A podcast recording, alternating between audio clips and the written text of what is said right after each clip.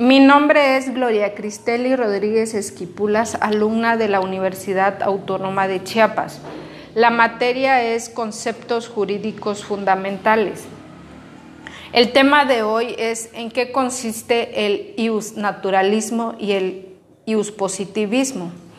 En el ius naturalismo es una corriente de pensamientos que se basa en la idea de que los derechos y las normas tienen un origen natural y los pensadores del derecho natural establecen que lo inherente a la persona está sobre todo ordenamiento legal, es decir, que los derechos son propios de la persona, sin importar su reconocimiento legal, se entiende por tal al sistema filosófico que consiste en atribuir todas las cosas.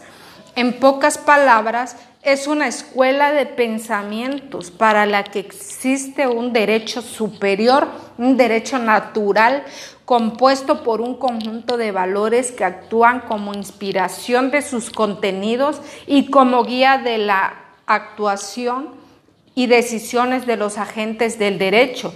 El derecho natural, así concebido, tiene características que le son muy propias al saber, como por ejemplo, no es creado por el hombre, es propio la naturaleza humana misma, es universal, objetivo eterno e inmutable. Está orientado a la convivencia pacífica y segura en la que impere la justicia.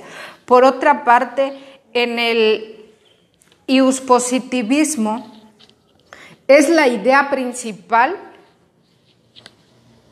es el ordenamiento legal, dota de derechos a los gobernados todo derecho emana de lo que el Estado otorga.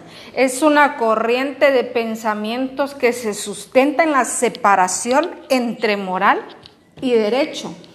Una de las afinidades de estas dos ideologías es porque para el iusnaturalismo el origen natural viene dado por el hecho de ser humano, mientras que para el iuspositivismo el derecho es creado por el hombre.